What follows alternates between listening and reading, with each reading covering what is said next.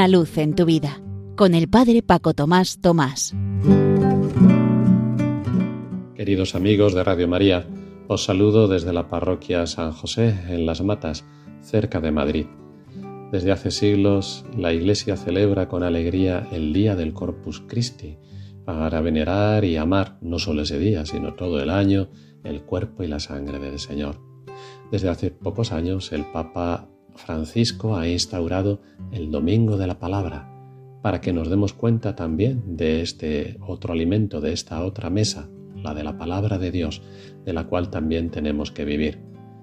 Los santos padres de los primeros siglos de la Iglesia decían, tú que tienes tanto cuidado que no caiga ninguna partícula de la Eucaristía al suelo y en cambio no tienes igual cuidado de la palabra de Dios, porque en realidad estás dejándola caer cuando te entra por un oído y te sale por el otro y no la pones por obra.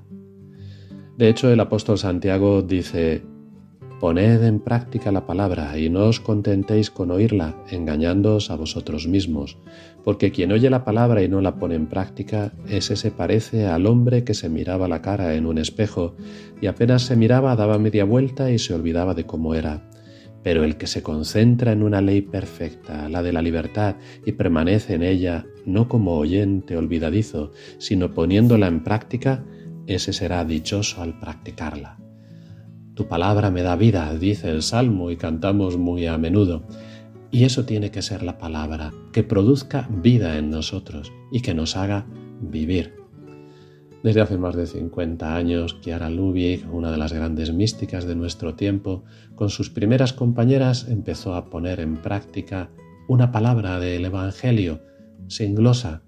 Después vino también una explicación que la acompañaba y es una costumbre ya no solo en los que la siguen, sino en otros muchos, en todo el mundo, cada mes vivir una frase del Evangelio para que motive todas las acciones de tal manera que cada pensamiento, palabra, obra y acción pueda estar inspirado en la palabra de Dios. Hablando de esto precisamente en una homilía, una persona me dice, tras desayunar me puse con las, las, tareas cotidianas, hacer la cama, rezar, preparar la comida, ir a la compra, gestiones en el banco, preparar papeles, llamadas varias, lo de siempre, lo de todos los días.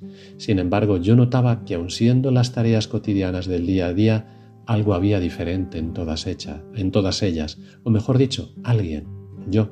No sé qué me pasaba, pero me sentía feliz, entusiasmada con todo aquello que estaba haciendo, por muy insignificante que pareciera la tarea que estaba realizando, y la verdad es que disfruté mucho de la mañana, con todo lo que hacía y con todos los que había saludado en las diversas tareas, en el banco, en el médico, en la pescadería, los vecinos. Leo hoy en el libro primero de Samuel, Luego la mujer emprendió su camino, comió y su semblante no fue ya el mismo. Leo y me siento identificada con estas palabras. Esto me decía esta persona que se había tomado en serio el poner en práctica el Evangelio. Yo mando esa misma frase del Evangelio mensual a miles de personas y me contestan mucho con pequeñas experiencias cotidianas en las cuales se nota que han encontrado vida, alegría. Pues que aprendamos a vivir el Evangelio en lo que hacemos cada día, dejándonos impregnar por la palabra de Dios para que nos llene de dinamismo y produzca nuestra unión con Él. Que todo ello y este instante que hemos pasado juntos sea para lo que tiene que ser cada cosa, para gloria y alabanza de Dios. Una luz en tu vida, con el Padre Paco Tomás Tomás.